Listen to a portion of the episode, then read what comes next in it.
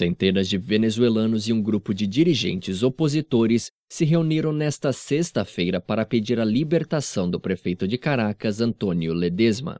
Ledesma foi detido acusado de ter vínculos com uma conspiração para organizar e executar atos violentos contra o governo de Nicolás Maduro.